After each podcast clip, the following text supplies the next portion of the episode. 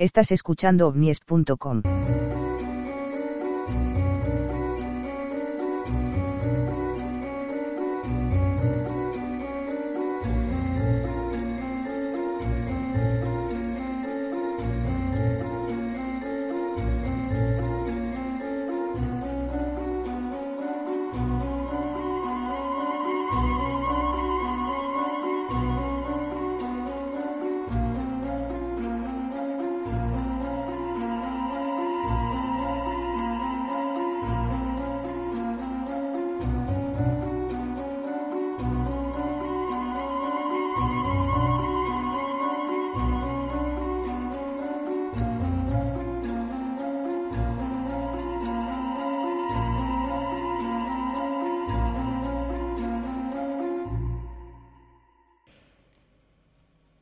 Buenas tardes, días o noches, allá donde se encuentren ustedes, queridos y queridas oyentes de este programa que se estrena su episodio número 43 de la tercera temporada.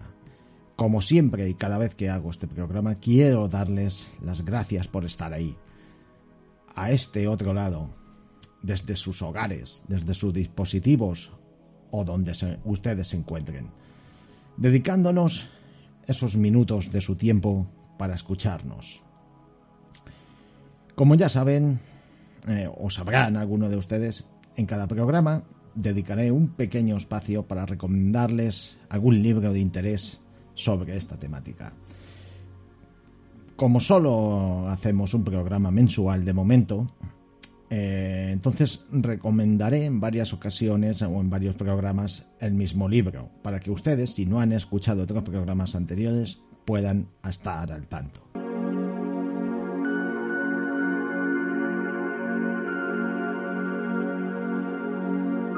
Quiero recomendarles el libro de OVNIS, el, el diccionario ufológico de Mario Acuña, un libro de mucho interés y de lectura obligatoria.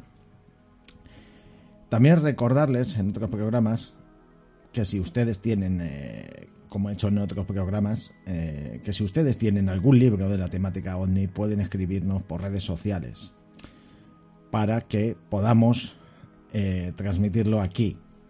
Pero no se preocupen, nadie les va a pedir nada a cambio. Eso lo hacemos de una manera incondicional y para que entre todos podamos, digamos, compartir y hacer conocer eh, este tipo de materiales. Para ir terminando ya con la sección de las recomendaciones, no olviden entrar en nuestro blog www.omnies.com. Desde el mismo blog podréis ver nuestros artículos, navegar por la subpágina de archivos de Omnies y descargarlos. También podréis escuchar este programa eh, desde la plataforma de iVox en la misma página sin, eh, sin eh, necesidad de descargar la app de una manera rápida.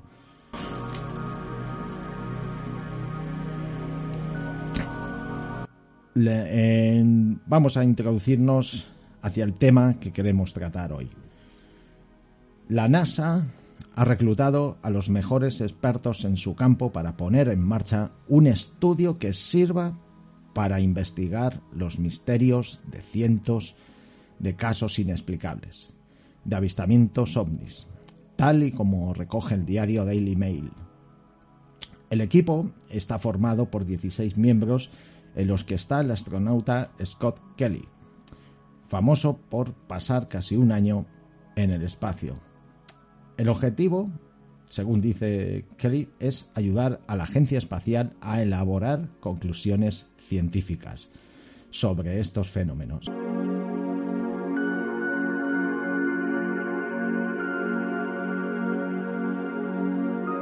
El estudio independiente se lanzará el lunes y continuará durante los próximos nueve meses. Se espera que el equipo comparta sus hallazgos con el público a mediados del año 2023. El programa anunciado en junio sigue a las, las primeras comisiones del Congreso de Estados Unidos en 50 años que revelaron los vídeos que muestran 144 fenómenos aéreos no identificados, vistos por personal militar desde el año 2004.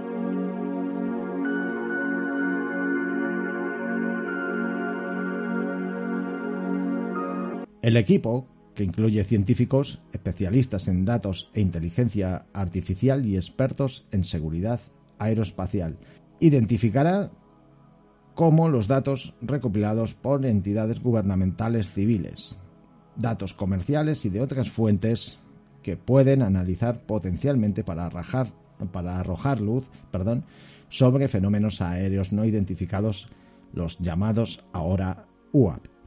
No confundir con UAS.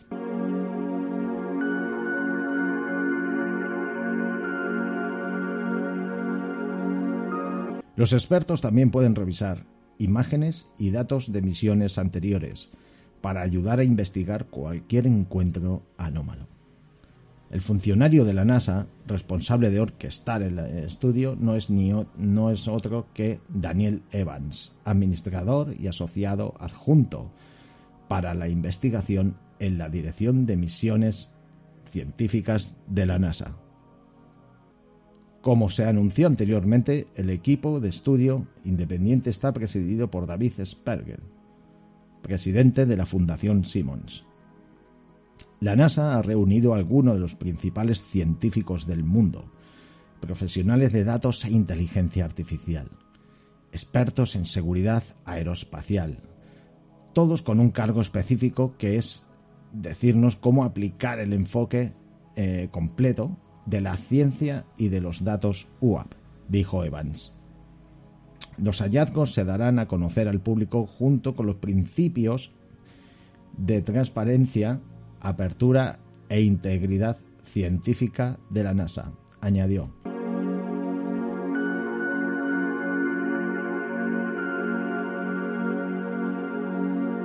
La NASA ha confirmado previamente que no hay evidencia actual de que los UAP sean de origen extraterrestre o cualquier indicación de vida extraterrestre, pero el número limitado de observaciones dificulta sacar conclusiones científicas. Un tal Thomas eh, Zurbuchen, administrador asociado de la ciencia de la eh, de la NASA en Washington, dijo lo siguiente: la NASA cree que las herramientas del descubrimiento científico son poderosas y se aplican aquí también. Tenemos acceso a, una amplia gama de observaciones de la Tierra desde el espacio y ese es el elemento vital de la investigación científica. Tenemos las herramientas y el equipo que pueden ayudarnos a mejorar nuestra comprensión de lo desconocido. Esa es la definición misma de lo que es la ciencia. Eso es lo que hacemos dijo Zurbuchen. Parece que la NASA se está tomando el tema con seriedad.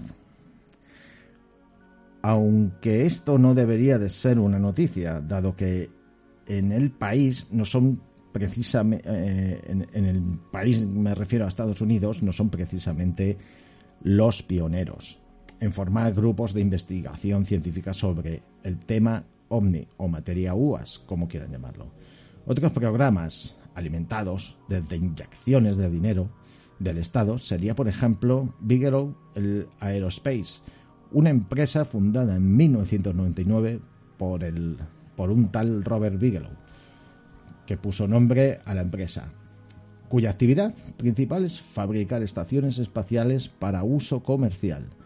Pero hasta donde se sabe, la empresa de Bigelow fue beneficiada de fondos destinados al Departamento de Defensa para investigar ovnis, un programa multimillonario para investigar el fenómeno durante años, que inicialmente era un programa secreto, donde solo unos pocos funcionarios estaban al tanto del mismo programa iniciado en el año 2007.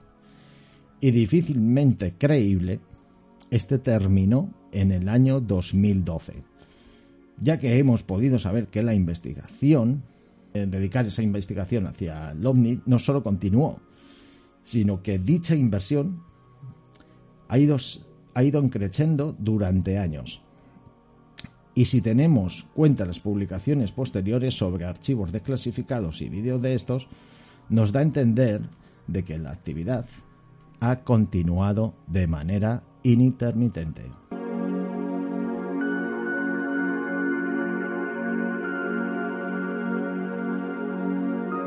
Cabe recordar que Bigelow es colaborador de la NASA y en una de sus entrevistas en un programa de televisión aseguraba que no hace falta buscar vida alienígena, que se encuentra frente a nuestras narices. vamos a ir repasando algunos puntos de esa entrevista y luego os diré por qué. Estoy absolutamente convencido.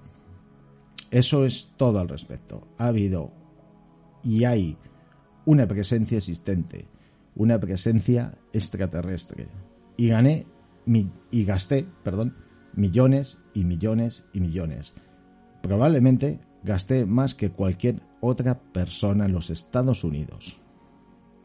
Lo que ha gastado en este tema eh, declaró eh, que él había gastado más probablemente en, en todos Estados Unidos, había gastado el que más había gastado. Estas fueron sus declaraciones. Y preguntando si considera arriesgado para su imagen eh, decir en público que cree en los extraterrestres, dijo lo siguiente, me importa un bledo. Y sobre si se puede pensar en que esté loco, insisto en que nada iba a cambiar la realidad de lo que sabía. En cuanto a si puede imaginar que un, viaje especial se encuentra en otras formas de vida inteligente, Bigelow señaló que no hace falta irse a ninguna parte, que están frente a nuestras narices. Según el magnate, la Federal Aviación Administración, eh, por sus siglas FAA, confirmó esto durante años y refirió a los informes de ovnis y otros fenómenos inexplicados a la empresa que Bigelow posee. En este sentido, dijo que había tenido sus propios encuentros. Evidentemente, se negó a entrar en detalles. Por otra parte, Bigelow se refirió a que en la actualidad existe una renovada carrera espacial, pero ya no es entre países, sino entre compañías privadas.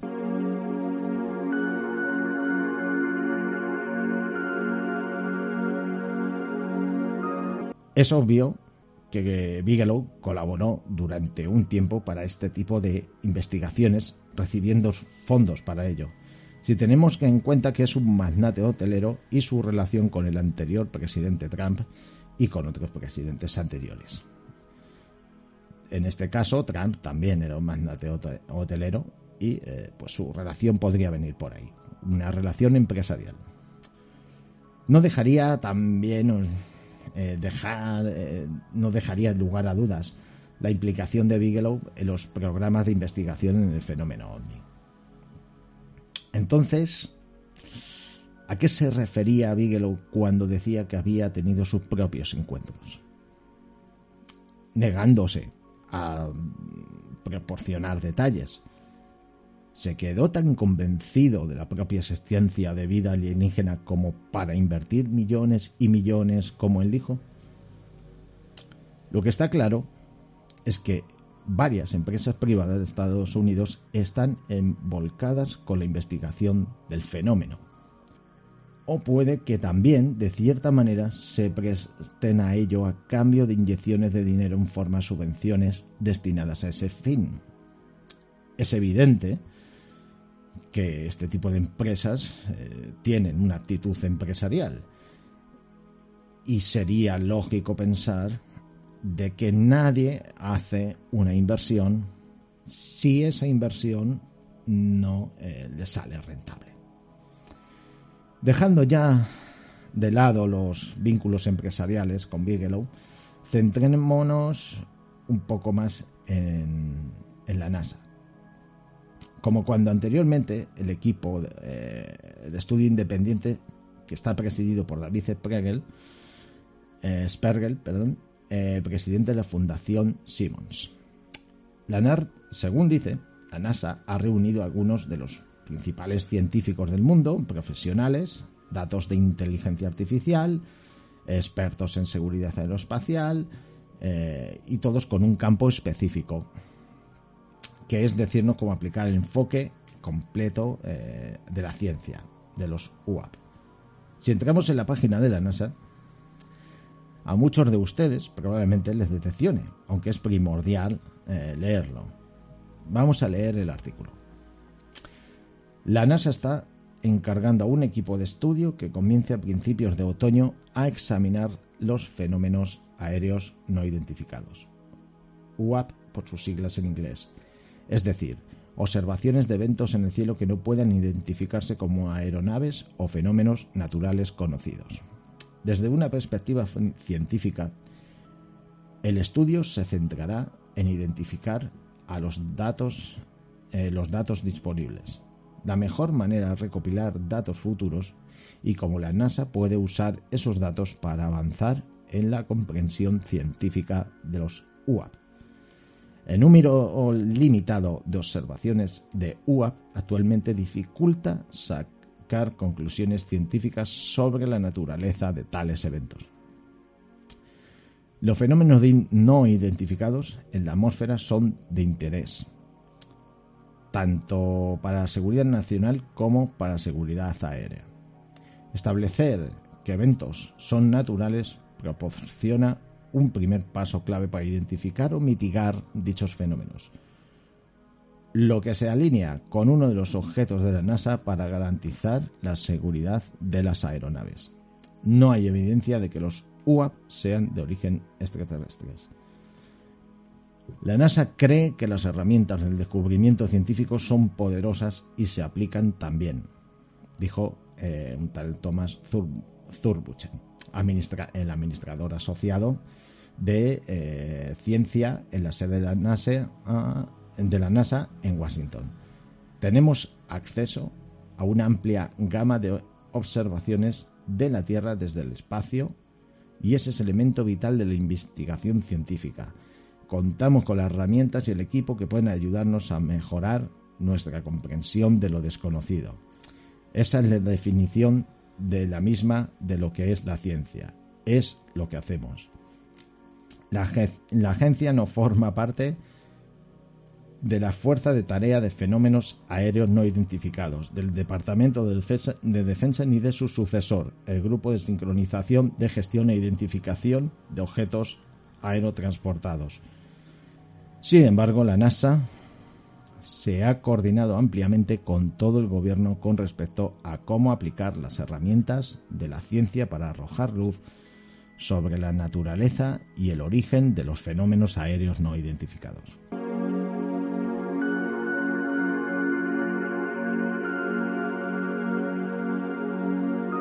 El equipo de estudio independiente de la agencia estará dirigido por el astrofísico David Sperger, como ya hemos mencionado, presidente de la Fundación Simmons en la ciudad de Nueva York y anteriormente del Departamento de Astrofísica de la Universidad de Princeton en Princeton, Nueva Jersey. Daniel Evans, el subadministrador asociado adjunto de investigación en la dirección de misión científica de la NASA será el funcionario de la NASA responsable de orquestar el estudio. Dada la escasez de observaciones, nuestra primera tarea es simplemente recopilar el conjunto de datos más sólido que podamos. Identificaremos qué datos de civiles, gobiernos y organizaciones sin fines de lucro empresas existen que más debemos de tratar recopilar y analizarlos mejor. Se espera que el estudio alrededor de nueve meses eh, se complete. Obtendrá el asesoramiento de expertos a comunidad científica, aeronáutica y análisis de datos para poderse centrar mejor, eh, de mejor manera, eh, nuevos datos y mejorar la observación de los UAP. De acuerdo con los principios de apertura, transparencia e integridad científica de la NASA, este informe se compartirá públicamente. Todos los datos de la NASA están disponibles para el público. Nos tomamos esta obligación en serio y lo hacemos fácilmente accesibles para que cualquiera pueda verlos o estudiarlos. Aunque no está relacionado con este nuevo estudio, la NASA tiene un programa de astrobiología activo que se enfoca en los orígenes, la evolución y la distribución de la vida más allá de la Tierra. Desde el estudio del agua en Marte hasta el sondeo de muchos eh, de mundos oceánicos prometedores como Titán y Europa. Las misiones científicas de la NASA están trabajando juntas con el objetivo de encontrar signos de vida más allá de la Tierra. Además, la búsqueda de vida de la agencia también incluye el uso de misiones como satélite de sondeo de, exoplanetas en tránsito y el telescopio espacial Hubble para buscar exoplanetas habitables, mientras que el telescopio James Wade intentará detectar firmas biológicas en atmósferas alrededor de otros planetas, detectando oxígeno, carbono, el dióxido en otras atmósferas. Eh, por ejemplo, podría surgir, eh, sugerir que un exoplaneta alberga eh, plantas y animales como el nuestro. la NASA también financia investigaciones basadas en el espacio que se centran en firmas tecnológicas, es decir, firmas de tecnología avanzada en el espacio exterior de otros planetas.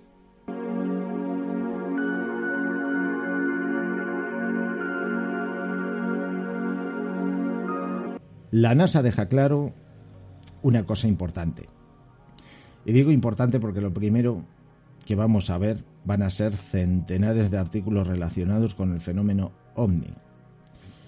Algo me dice que no va a ser de este modo.